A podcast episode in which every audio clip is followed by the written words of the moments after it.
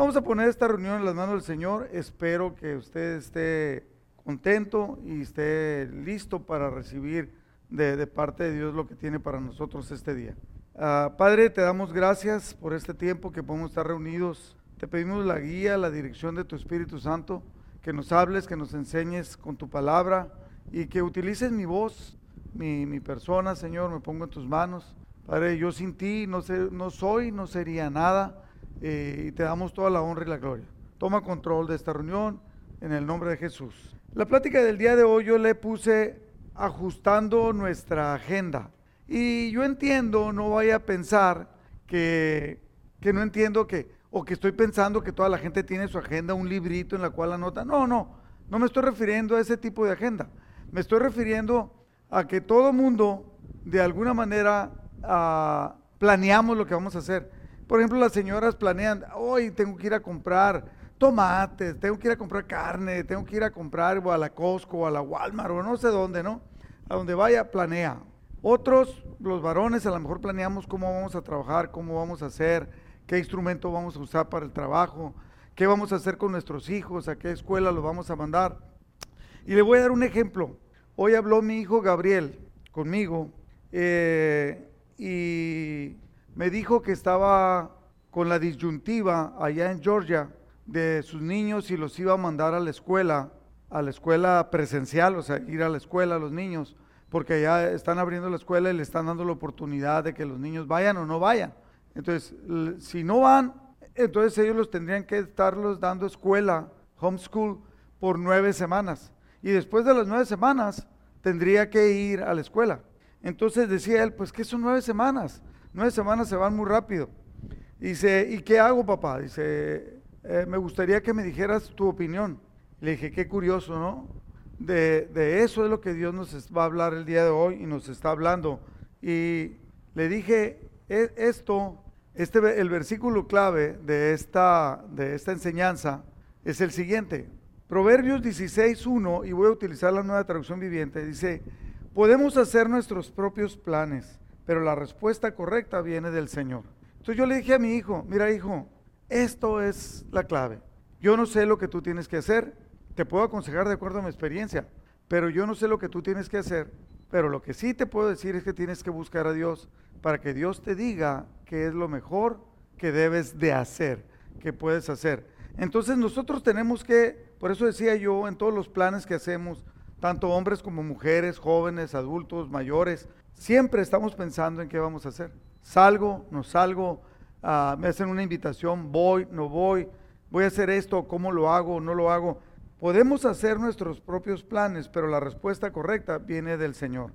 Si el Señor determina los planes, esto uno se preguntaría, y me he encontrado personas que piensan de la siguiente manera, bueno, si este versículo dice que el Señor determina nuestros planes y nuestros caminos, entonces ¿para qué voy a planear mi vida o para qué nos vamos a esforzar? si Dios de todos modos va a hacer lo que Él quiere? Bueno, si cumplimos la voluntad de Dios, hay una estrecha relación entre nuestros esfuerzos y el resultado de ellos. O sea, es muy diferente esforzarme buscando a Dios que esforzarme sin buscar a Dios.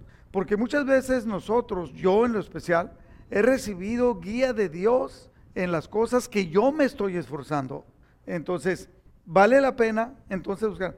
Nunca en lo que pasa y en lo que Dios permite que pase, nunca vamos a ser capaces de entenderlo todo. La muerte de un hijo, la muerte de un familiar, no lo podemos entender. Y yo he visto a personas que se rebelan contra Dios, que le reclaman a Dios porque alguien, porque alguien muy cercano falleció.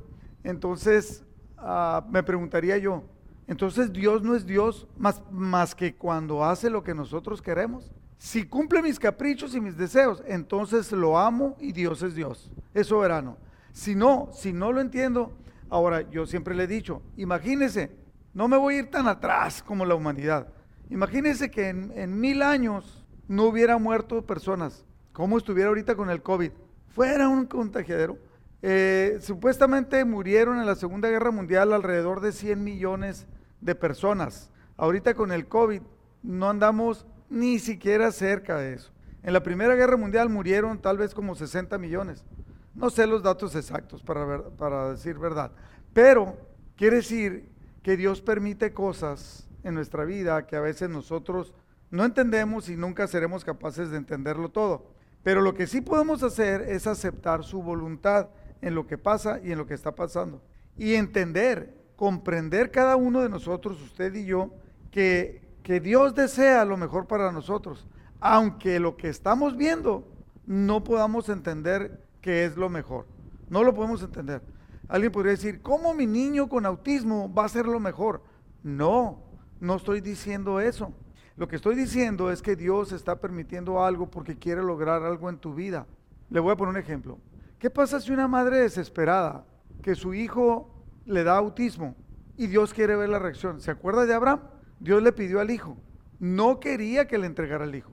Quería ver cuál era la actitud de él, si le iba a entregar al hijo o no le iba a entregar al hijo.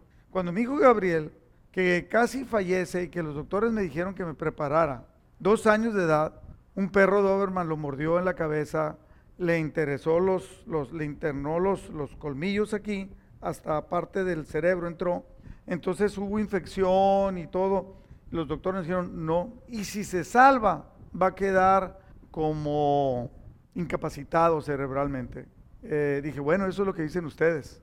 Yo no era cristiano evangélico, pero era católico muy creyente.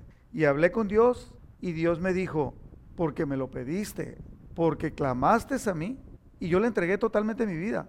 Y todavía aquí estoy sirviéndole al Señor. Entonces, Dios no quería llevarse a mi hijo. Dios quería tocar mi corazón. No entendemos, no lo sabemos. Y a lo mejor puede ser sonar muy frío lo que estoy diciendo, pues tal vez suene frío. ¿Qué tan frío le puede sonar que cuando Dios de repente baja, eh, baja Moisés de, de estar en el cerro con él y trae las tablas de la ley habían hecho un becerro y todo, y de repente a los que habían adorado, Dios le dice a Moisés, mátalos, mata a tus hermanos. Entonces Moisés dice, agarren su espada cada uno, ciñese la espada, y los que estén conmigo, con Jehová, adelante, y vamos a empezar a matar a nuestros hermanos, los que se pusieron a estar en contra. ¿Lo puede entender usted? No lo puede entender, yo tampoco lo puedo entender, pero Dios sigue siendo Dios. Pero lo que sí entiendo es que Dios desea lo mejor para nosotros. Fíjese bien, Voy a utilizar la versión Dios habla hoy en Romanos 8:28.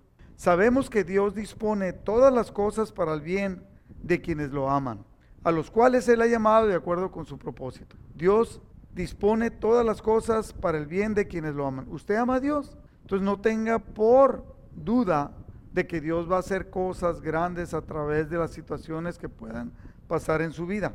En Proverbios 16:33, nueva traducción viviente, voy a utilizar la nueva traducción viviente.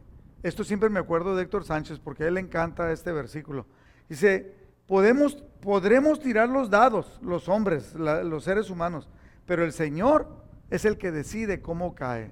O sea, puedes hacer todo lo que quieras, hacer tus planes, pero, pero Dios es el que decide qué es lo que va a pasar aún con esto que está, que está pasando. Eh, en Proverbios 16, 33, si voy a leer la nueva traducción viviente, eh, eh, es esta que le decía yo ahorita, dependemos de un Dios misericordioso, amoroso y bueno, que no le, que no le quede duda de eso. Estamos seguros que Él no es la fuente del mal, ¿sí? Él no es la fuente del mal. Todo esto del COVID, yo sé que a usted ha visto, no sé, 25 pastores eh, dando enseñanzas en, en, el Facebook, en el YouTube. se me apagó esto, Pancho. No se le puede poner pausa. No, no le hace. Ahí está. Ya lo conecté aquí, ya lo conecté acá. Ahí está. Dentro. ¿Está en pausa o, sigue en vivo? Eso es para que vea que estamos haciendo las cosas en vivo, ¿no? Este, estamos seguros que Él no es la fuente del mal. Entonces, pero entonces, ¿por qué pasan cosas malas? En Santiago capítulo 1, versículo 12, y voy a utilizar la versión Dios habla hoy, dice, dichoso el hombre que soporta la prueba con fortaleza. ¿Está pasando usted por una prueba? Dichoso el que, el que soporta la prueba con fortaleza. Mire, he visto personas, en, especial una señora, ¿no? Pero también he visto señores así, que han tenido pruebas y Dios los ha sacado de la prueba. Le han clamado a Dios y Dios los ha sacado. Y de repente viene otra prueba y dicen, ¿por qué? ¿Por qué pasa esto? Entonces, ¿qué Dios no es soberano? O sea, Dios es buena onda y es soberano cuando hace lo que yo quiero. Y cuando no hace lo que yo quiero, no es. Mire, mi papá falleció cuando yo tenía alrededor de 33 años. Mi mamá cuando tenía 34. Y yo conocí al Señor me entregué al cristianismo a los 35. Dios tenía un plan y propósito. No lo entendía. Ah, dichoso el hombre que soporta la prueba con fortaleza, porque al salir aprobado recibirá como premio la vida, que es la corona que Dios ha prometido a los que le aman.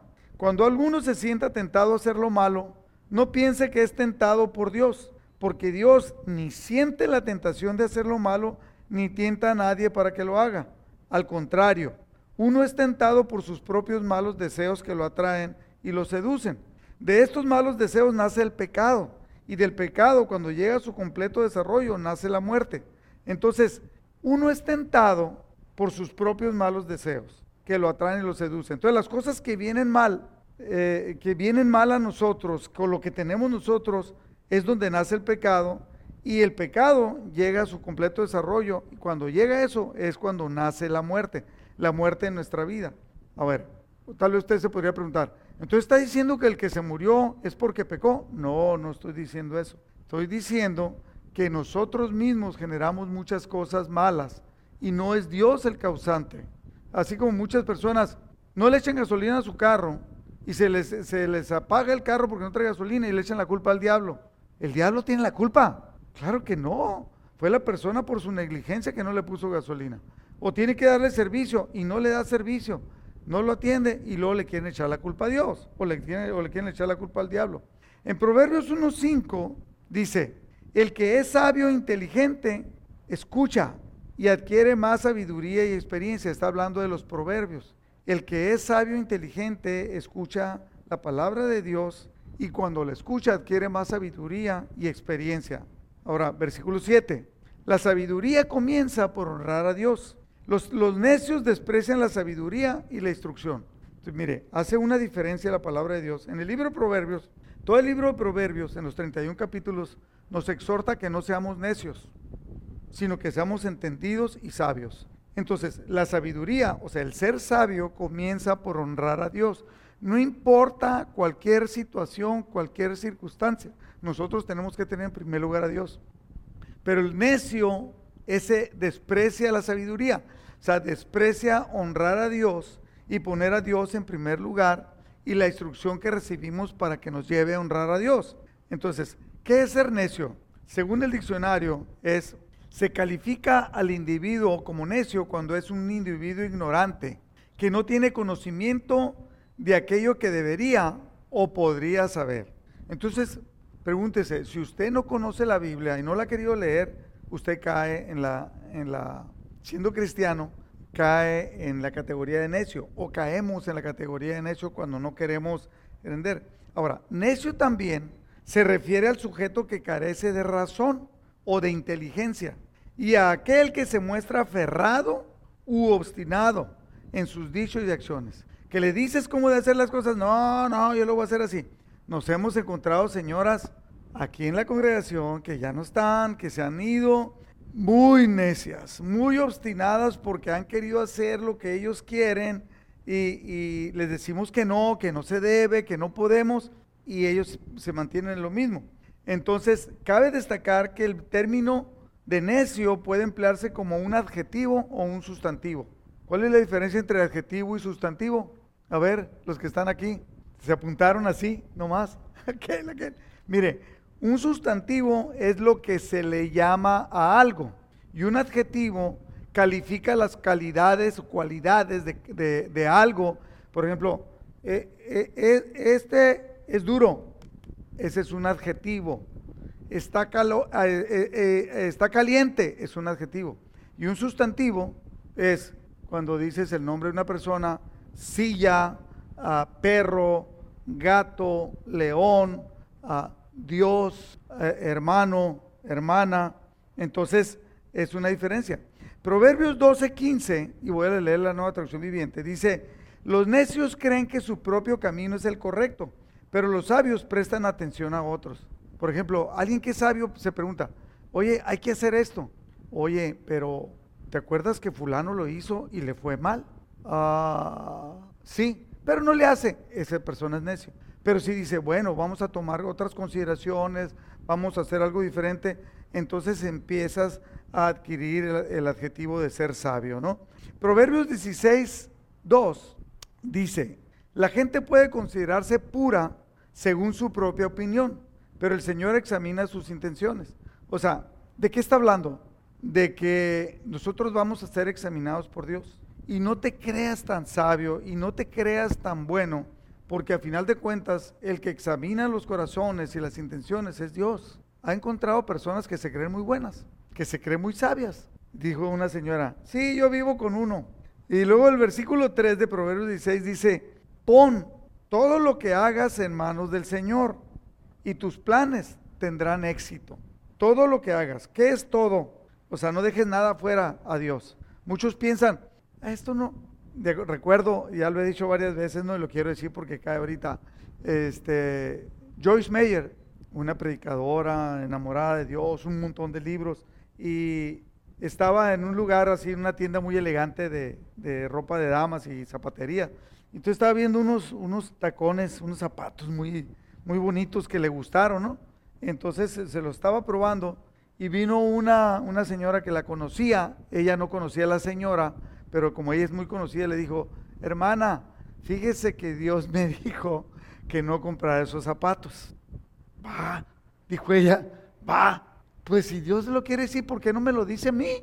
O sea, yo, yo tengo más unción, yo sé más del Señor, yo predico y, y soy bien cristiana. Y se los compró.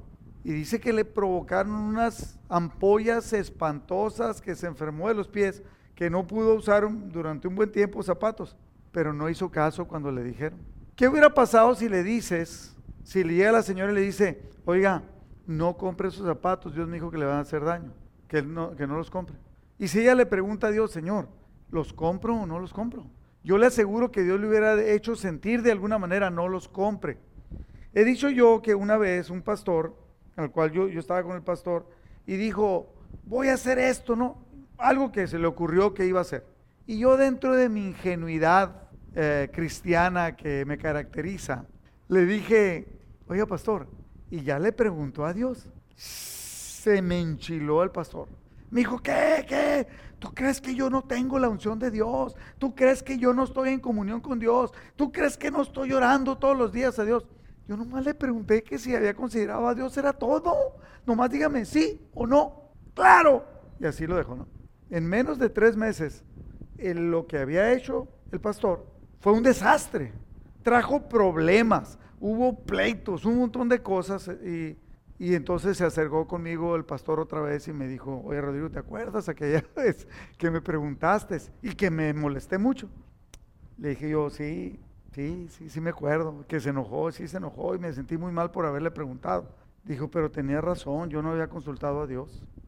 Entonces, no importa el nivel de unción que tengas. Soy pastor, soy profeta, soy un hermanito nuevo, soy un intermedio, soy una, dama de tal tipo. No importa. Lo que vayas a hacer, dice la palabra de Dios, no Rodrigo Bravo.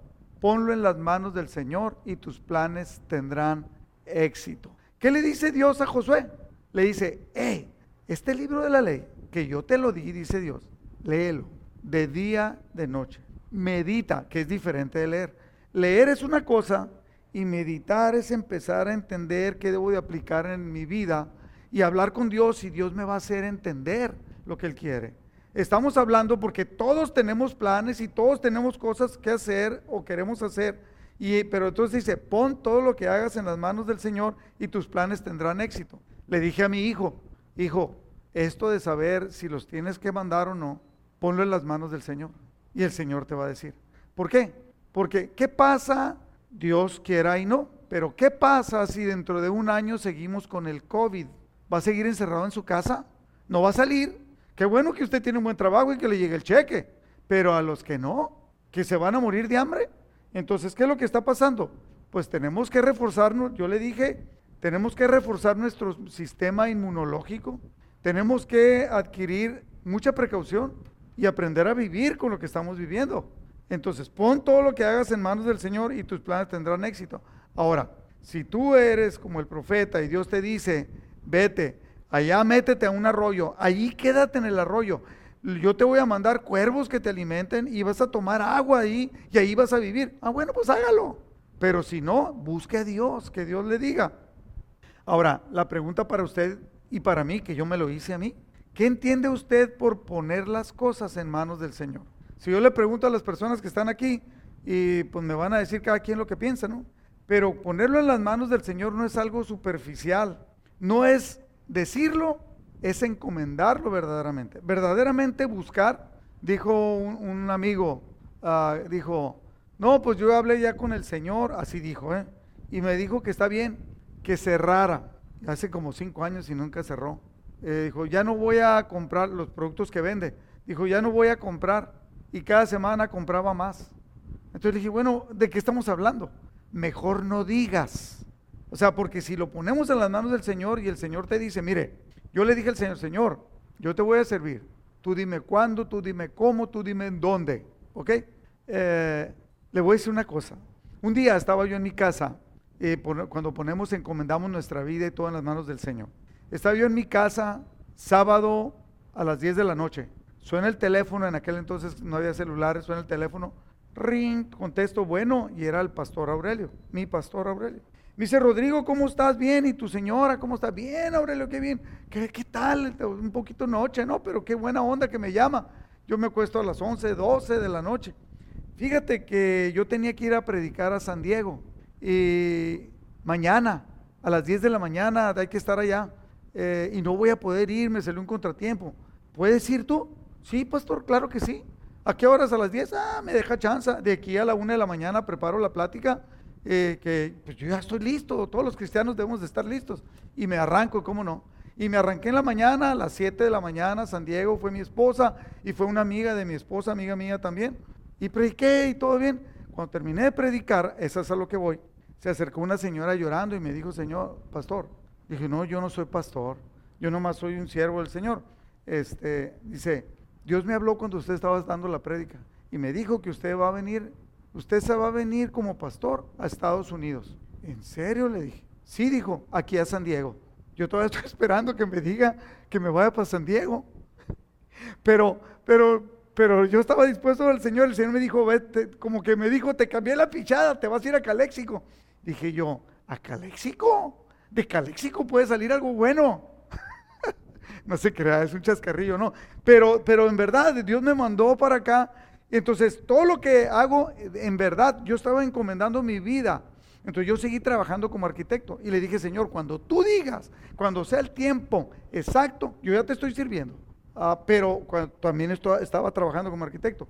Cuando el, Señor me dijo, es el tiempo, es el tiempo. Entonces renté mi oficina y yo dije, le voy a seguir sirviendo al cliente más fuerte que yo tenía. Y llegó y vio que renté la oficina. Alguien le dijo, porque el que la rentó es amigo de él, el agente de bienes raíces, y me dice, Rodrigo, muchas gracias por todo este tiempo y qué bueno que ya tomaste la decisión de servirle al Señor porque Él sabe. Uh, y yo le, quería decir, eh, eh, todavía no. Y es el tiempo. Hay veces que uno está diciendo, Señor, Señor, voy a encomendar mi vida. Y le voy a dar un ejemplo ahorita, un ejemplo rápido. Se cuenta de aquel alpinista, un alpinista que, y dicen que es real, ¿eh? esto es real. estaban, eh, de cuenta, en el Himalaya. he visto y hay varios campamentos. hay un campamento donde llegan, duermen allí y luego en la madrugada, como a las 2 o 3 de la mañana, salen hacia arriba para llegar con el mejor tiempo arriba de la cumbre y luego ya se regresan. Entonces este cuate no quiso esperar, se fue solo y de repente se resbaló, y ya ve que se amarra con sogas, y quedó colgando y no había luz, la lámpara se le cayó, no traía luz. Y entonces él era cristiano y clama y le dice, Señor, mira cómo estoy estoy colgando y él no sabía si había un precipicio o no. Entonces le dice Dios, ¿confías en mí? Sí, claro, Señor. Corta la cuerda de donde estaba él amarrado. Y dice, Señor, este, me gustaría una segunda opinión, ¿no? la clásica del cristiano. Pues, ¿por qué no? Vienes con el pastor, a mí algo que me cae bien gordo, y lo quiero decir desde ahorita, por si usted lo hace, no lo haga. Me molesta que haga eso. Me habla, haga de cuenta que me habla guancho que no es el caso, pero le voy a poner como si fuera Guancho. Me habla y me dice, pastor, fíjese que tengo una duda, quiero un consejo. Sí, Guancho, dime. Ah, fíjese que necesito hacer esto y tú, ¿usted, qué, ¿usted qué opina? Mira, Guancho, ten cuidado con esto. Tienes tres soluciones, la A, la B y la C. La A no la tomes por esta, la B no la tomes por eso, toma la C. Oh, perfecto, pastor, muchas gracias. Y luego levanta el teléfono y le habla a Jesse. Oh, lo mismo. Y a lo mejor Jesse, pero mire, no, no está mal si lo hace. Y le dice usted a Jesse, Jesse, ya le hablé al pastor y le hice esta misma pregunta. Y Jesse le va a preguntar, ¿qué te contestó? O si, o si usted me habla a mí y me dice, y hablo con Jesse, entonces, porque si no parece que nos está confrontando, parece como que nos está poniendo un cuatro para ver quién da la mejor respuesta o a ver quién se equivoca o usted es un convenenciero y quiere escuchar lo que usted quiere hacer. Entonces me regreso al de la soga. Estamos hablando de poner todos los planes y los pasos en las manos de Dios. Entonces no quiso, no quiso cortarla porque le dio miedo. Y la encontraron a la persona congelada como a metro y medio o seis, pies, que viene siendo un 80 del, del, hielo, del piso, pues del... O sea, si hubiera cortado la soga que Dios le decía, se hubiera salvado. Es una historia. Pero ¿sabe qué? Que a muchos les pasa así. Nos, le preguntamos a Dios y decimos que ponemos nuestra vida en las manos de Dios, pero hacemos lo que, lo que nos da nuestra propia gana. Unos entregan sus aspiraciones, pero si no va de acuerdo a los deseos que quieren, los resultados que estaban esperando, se quejan o se desaniman y ya no siguen haciendo lo que esperaban que Dios les dijo que hiciera. A mí hay, personas, ha habido personas que me preguntan, oye, eh, ¿qué debo de hacer? Y entonces yo le pregunto, ¿para qué quieres saber? ¿Nomás para ver qué opino? ¿O porque estás buscando una toma de decisiones? No, nomás para saber qué opinas, porque yo de todos ya normalmente cuando alguien te pregunta, esa persona ya decidió lo que va a hacer. ¿No te pasa así a ti, Juancho? Que hay personas que te preguntan y ellos ya decidieron. Y a usted, señora, también, ¿verdad que sí le pasa? Sí, qué bárbaro, somos tremendos. O tal vez eh, lo encomendamos a Dios algo y luego no hacemos nada, la persona no hace nada, pues ¿por qué? Pues porque ya, ya, ya se lo encomendé a Dios. Espérate, pero Dios dio a tus hijos, por ejemplo, para que tú los eduques, tú los alimentes, tú los atiendas y tú los corrijas. No es que ya los puse en las manos de Dios, no, pues estórbales, están pecando, estórbales. Entonces, la pregunta que podemos hacernos nosotros es, ¿cómo debemos hacerlo? Encomendar las cosas en las manos de Dios. ¿Cómo debemos de hacerlo? Proverbios 16.3 NTV. Pon todo lo que hagas en manos del Señor y tus planes tendrán éxito. Esto me lo enseñaron mis papás desde niño. Fíjese bien, se trata de mantener un equilibrio entre lo que decimos, lo que hacemos. Y tenemos, esto es lo que tenemos que hacer. Confiar en Dios como si todo dependiera de Él. Entonces confiar totalmente en Dios. Pero trabajar nosotros como si todo dependiera de nosotros. ¿Se da cuenta? O sea, vamos a confiar en Dios, vamos a ponerlo y vamos a confiar totalmente que Dios tiene control. Pero yo no voy a dejar de trabajar o de, para lograr como si todo depende de mí y que Dios no va a meter la mano. O sea, haz tu mejor esfuerzo, pero déjale a Dios los resultados. Puse una foto ahí, Juancho, si acaso se ve. Está una doctora, no es del COVID-19, pero vamos a suponer que es del COVID-19. Eh, está con un enfermo, está echándole ganas, pero Dios, o sea, Jesucristo está junto a ella dirigiendo eh, sus manos dándole inteligencia. Eso es lo que debemos de hacer nosotros, actuar. Proverbios 16, 9. Podemos hacer nuestros planes, pero el Señor determina nuestros pasos. Dicen Proverbios 10, eh, Proverbios 30, 12, dice, hay generación limpia en su propia opinión, pero si bien no se ha limpiado de su inmundicia, hay gente que se cree muy buena, pero de repente pues te das cuenta, lo analizas y no tiene las mejores actitudes. También dicen Proverbios 26, 12, en la Reina Valera, ¿Has visto hombre sabio en su propia opinión? Más esperanza hay del necio que de él. O sea, hay muchas personas que se creen muy sabios en su propia opinión. Dice la palabra de Dios, hey, si tú eres bueno, deja que los demás te alaben. Tú no te alabes a ti mismo. Un hombre sabio en su propia opinión. ¿Por qué dice más esperanza hay del necio que de él? Porque el necio todavía puede aprender, pero este otro no aprende. Hemos visto caer pastores, profetas, evangelistas, caer en pecado y todo porque se creen sabios en su propia opinión y no aceptan. Yo le aseguro que en las personas que han caído ha habido personas, hermanos que han llegado y le, han dado advertencias. ¿Por qué? Porque así ha pasado conmigo. Dios me ha dado advertencias a una persona bien apenas que va aprendiendo, que va empezando en el cristianismo, a una señora que va así. A mí, a mí Dios me usó para advertirle a mi pastor de cosas que iban a pasar en la iglesia. A mí Dios me usó para decirle a un señor que cambiara su manera de ser porque iba a perder su matrimonio. A mí Dios me usó, y así como me usó sin ser nadie en especial, así le va a usar a usted y a usted y a usted que está sentado ahí en la cama o que está desayunando en estos momentos. Hay gente que desayuna bien tarde, ¿verdad? Especialmente en este tiempo. Ahorita vamos a desayunar nosotros, ¿o qué? Bueno, eh, eh, o sea, no hay esperanza del necio, pero tampoco hay esperanza del hombre que se cree muy sabio. Romanos 12, 16, voy a leer la nueva traducción viviente, dice, vivan en armonía unos con otros, no sean tan orgullosos como para no disfrutar de la compañía de la gente común y no piensen que lo saben todo. Al que le quede el saco, póngaselo mi hermano, yo ya me lo puse, o sea, ya tomé la parte mía. Vivan en armonía unos con otros, o sea, no hay, no hay que tener contienda. No sean tan orgullosos como para pensar que eres mejor que los otros y no participar de su compañía. Y termina diciendo, y no piensen que lo saben todo. Ahora, nosotros debemos de escapar de la necedad. En 2 de Pedro 1.3, la nueva traducción viviente, que esta, esta parte, fíjese, siempre he dicho esto, el apóstol Pedro, el apóstol Juan, estuvieron con Jesús, aprendieron y hicieron escritos.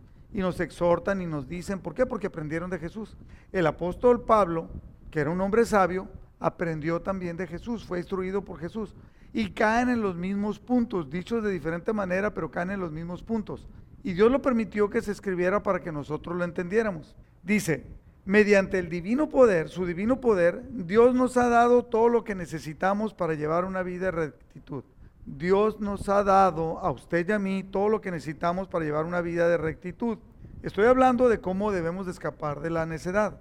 Todo esto lo recibimos lo que Dios nos ha dado, al llegar a conocer a aquel que nos llamó por medio de su maravillosa gloria y excelencia. Cuando llegamos a conocer a Dios, cuando nos entregamos a Cristo, algo empieza a pasar en nuestra vida. Es cuando recibimos las promesas que Dios nos ha dado. Versículo 4. Y debido a su gloria y excelencia, nos ha dado grandes y preciosas promesas. Número 5. Eh, no, número 4. Estas promesas de las que está hablando hacen posible que ustedes, o sea, yo también, participemos de la naturaleza divina y escapemos de la corrupción del mundo causada por los deseos humanos. La corrupción del mundo, la codicia, la vanagloria, todo. Dice, bueno, estas promesas que Dios nos ha dado nos van a permitir que tengamos una vida llena de rectitud. Número 5. En vista de todo esto, y ahí viene lo que nos aconseja el apóstol Pedro para no ser personas necias ni arrogantes, ni orgullosos. En vista de todo esto, esfuércense al máximo por responder a las promesas de Dios. Fíjese bien, no dice pónganse a esperar las promesas, esfuércense al máximo. Debemos cada uno de nosotros esforzarnos. ¿Por qué? Porque no está fácil. Complementando su fe, o sea, nosotros ya creemos en Dios, tenemos fe. Complementando su fe, hacerla más completa, con una abundante provisión de excelencia moral no aceptes todo aquello que no venga de Dios. Y la excelencia moral la vas a complementar con conocimiento. Por eso el apóstol Pedro es el que siempre está diciendo, 2 de Pedro 3:18, creced en la gracia y el conocimiento de nuestro Señor Jesucristo. Aquí está hablando Pedro, eh, la excelencia moral tienes que complementarla con conocimiento. El conocimiento, versículo 6, lo tienes que complementar con control propio. No te dejes llevar por tus pasiones, mi querido hermano, porque si no vas a ser un necio. El control propio que le estás poniendo al conocimiento con perseverancia, mantenerte siempre aferrado a la promesa de Dios, a lo que Dios te prometió, a lo que quieres lograr con perseverancia, creciendo en el conocimiento con perseverancia y a la perseverancia complementarla con sumisión a Dios con ser obediente sin chistar de todo lo que Dios quiere de ti, de todo lo que Dios pide. Yo tengo hermanos aquí en la congregación, muy buena onda, muy conocedores de la palabra de Dios, pero batallan con la sumisión completa a Dios. ¿Por qué? Porque tienen sus propios deseos y sus propias ganas de hacer las cosas. Y la sumisión a Dios la tienes que complementar con afecto fraternal. O sea, el, tratar bien a las personas. No te metas en problemas. Hay un problema, perdona. Ah, es un problema grave, bueno, hay que arreglarlo. Pero, ah, o sea, yo no veo a usted ni a mí que un hijo suyo, un hermano suyo, un papá suyo, se enferme del COVID y diga, bueno, ya se va a morir, hay que dejarlo morir. No, eh, tenemos que aprender a arreglar los problemas, porque el afecto fraternal nos lleva a eso. Y el afecto fraternal debe ser complementado con amor por todos. Fíjese bien, le di tres nombres pegados a Jesús que escribieron la palabra de Dios. Pablo, Pedro, Juan. Los tres son paladines, llevan el estandarte del amor por delante. O sea, un cristiano, la primera cosa que debemos de tener es amar a los demás para poder recibir las promesas de Dios. Y versículo 8 dice, cuanto más crezcan de esta manera que acaba de decir el apóstol Pedro, entonces más productivos y útiles seremos en el conocimiento de nuestro Señor Jesucristo. La Reina Valera dice, si estas cosas están presentes en tu vida, no te van a permitir estar ocioso y sin dar fruto. O sea, si haces esto, no vas a ser necio, vas a ser sabio. Si haces esto, va a dar fruto abundante. ¿De qué platicábamos el jueves? De que debemos de ser personas que demos fruto cualitativo además de cuantitativo, cuantitativo es en cantidad, cualitativo es en calidad. Por eso debemos, de, se lo voy a leer esto, esfuércense al máximo por responder a las promesas de Dios, con una abundante, complementando su fe con una abundante provisión de excelencia moral. La excelencia moral le tienes que aumentar conocimiento. Al conocimiento le tienes que aumentar control propio. Al control propio, perseverancia. La perseverancia, la sumisión a Dios a la sumisión a Dios, porque tú puedes estar sometido a Dios y no amar a las personas, no es verdad, dice que serás un mentiroso, con afecto fraternal. Y el afecto fraternal, un amor genuino por todos. Ahora, Romanos 12.2, que es un versículo que siempre estamos comentando, dice, no imiten las conductas ni las costumbres de este mundo, más bien dejen que Dios los transforme en personas nuevas. Estoy leyendo la NTV. No, no, dejen que Dios les transforme en personas nuevas al cambiarle la manera de pensar. Nosotros llegamos siendo necios, no intelectuales, necios. Pero Dios quiere cambiarnos la manera de pensar para que seamos sabios. Dice, entonces, si dejan que Dios les cambie la manera de pensar, aprenderán a conocer la voluntad de Dios para ustedes, la cual es buena, es agradable y es perfecta. En la Dios habla hoy, ese mismo versículo dice, no vivan ya según los criterios del tiempo presente. Ya no vivas así. Al contrario, cambien su manera de pensar para que así cambie su manera de vivir. Una consecuencia, una cosa te lleva a la otra. Y lleguen a conocer la voluntad de Dios. Es decir, lo que es bueno, lo que le es grato a Dios y lo que es perfecto. Fíjese bien, de aquí yo extraigo, aquí cabe la pregunta, ¿cómo está viviendo usted? ¿Cómo está viviendo? ¿Está permitiendo, está buscando la voluntad de Dios? Y la está buscando y la está llevando a cabo, la está haciendo. Aquí Dios nos da una instrucción clave en este mismo versículo. Efesios, en este versículo, Efesios 5:15, y voy a leer la, la nueva traducción viviente. Así que tengan cuidado de cómo viven. No vivan como necios, sino como sabios. ¿Cómo se llama la plática de hoy? Ajustando nuestra agenda, ¿verdad? Entonces, no vivan como necios los planes, no los hagan como necios, sino como sabios. Saquen el mayor provecho de cada oportunidad en estos días malos. Con los hijos, saquen el mejor provecho. Con el marido, saquen el mejor provecho. Con la esposa, saquen el mejor provecho. No actúen sin pensar, más bien procuren entender lo que el Señor quiere que hagan. Ahora bien, en este versículo hay cinco cosas que debemos de hacer. Y con esto termino. Cinco cosas que nosotros debemos de hacer que la palabra de Dios nos manda. En este versículo, nada más. Número uno, tengan cuidado de cómo viven. O sea, no vivan como los demás. No porque los demás lo hacen, yo lo voy a hacer. No porque los demás cometen pecado, yo lo voy a cometer. Es que todo el mundo tiene Facebook, yo también voy a tener, ¿no? Si tú quieres tener es cosa tuya. Ah, si peco, si todo el mundo es inmoral, yo también, no tengan cuidado de cómo viven. Número dos, no vivan como necios, sino como sabios. Entonces debes de preguntarte, ¿cómo, cómo estaré siendo catalogado? No le preguntes a tu esposa, porque muchas veces el marido tiene intimidad a la esposa y, le dice, no, madre, mi hijo, tú eres muy, He conocido señoras que no le hacen ningún favor a su marido porque no lo confrontan. Dejan que esté mal, que siga mal y que se vaya a morir mal. Qué tremendo, ¿no? No vivan como necios, sino como sabios. Número tres, aprovechemos bien el tiempo. ¿Está usted sacando ventaja del tiempo? Por ejemplo, ahora con el COVID, está haciendo que está tanto tiempo. Si usted va a la, a la, a la Home Depot, hay un montón de gente, más que en las otras temporadas. ¿Por qué? Porque la gente está en su casa y está arreglando cosas, está sacando provecho del tiempo. Bueno, no nos estamos refiriendo exactamente a eso, sino que siendo entendidos de la voluntad de Dios, debemos de aprovechar bien el tiempo, aprovecharlo con nuestros hijos, aprovecharlo con nuestra esposa, aprovecharlo creciendo en la palabra de Dios, siendo instruido, preparándonos, aprovechemos bien el tiempo. Número cuatro, no actúen sin pensar.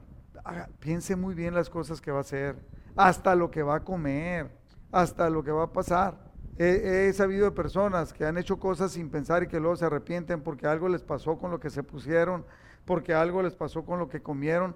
¿A poco usted no le ha pasado? ¿A usted no le ha pasado, a ustedes que están aquí, no les ha pasado que de repente vas a comer algo y sientes que no debieras de comerlo? Y pero de todos te lo comes y te enfermas. Entonces no actuemos sin pensar. Y número cinco, busquemos la voluntad de Dios. Fíjese estas cinco cosas que vienen en la palabra de Dios. Si las hacemos en conjunto, como un paquete, llevamos la de ganar. Tengan cuidado de cómo viven. Yo tengo mucho cuidado de cómo vivo. Lo que leo. No, lo, no me gusta escuchar chismes. No me gusta hacer cosas que no son buenas o que no se ven bien. Número dos, no vivas como necio, sino como sabio, tomando buenas actitudes, creciendo en la palabra de Dios. Número tres, aprovechemos bien el tiempo. ¿Lo está usted aprovechando? Número cuatro, no actúe alocadamente, no actúe sin pensar. Pregúntele a Dios. Número cinco, lo que está haciendo, o sea, busque la voluntad de Dios. Lo que está haciendo es, cae dentro de la voluntad de Dios. Muchas personas no le piden permiso a Dios para hacer algo ya que se meten en un problema. Le dicen, ¿por qué permitiste esto, Dios? Y Dios va a decir, ¿y cuándo me preguntaste? A mí me ha pasado. Voy a poner un ejemplo muy claro. Que de repente me emocioné con un carro y lo quise comprar del año, un carro del año. Dije, tengo dinero, esto, lo otro. Pero Dios sabía algo que no sabía. Y Dios me hizo sentir que no lo comprara. ¿Usted qué cree que hice? Lo compré. Y luego me metí en unas broncas económicas porque venía algo que Dios sabía que yo no sabía me quedé sin un yo que era mi propio patrón y que tenía trabajo, de repente me quedé sin nada.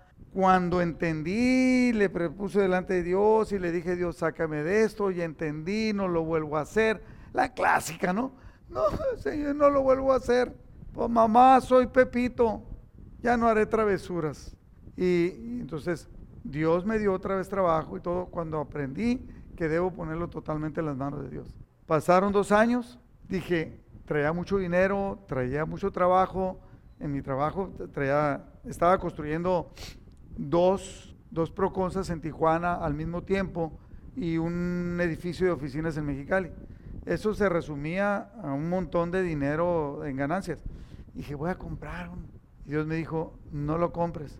Y volteé y le dije, Señor, ahí está el carro. Dinero tengo. Es más, lo puedo pagar casi al contado. No lo compres. Dios sabía algo que yo no sabía no lo compré.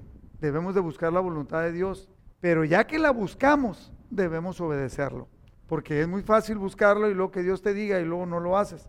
Esto es, buscar la voluntad de Dios, es entender lo que el Señor quiere que hagamos. ¿Usted está buscando a Dios con esa voluntad?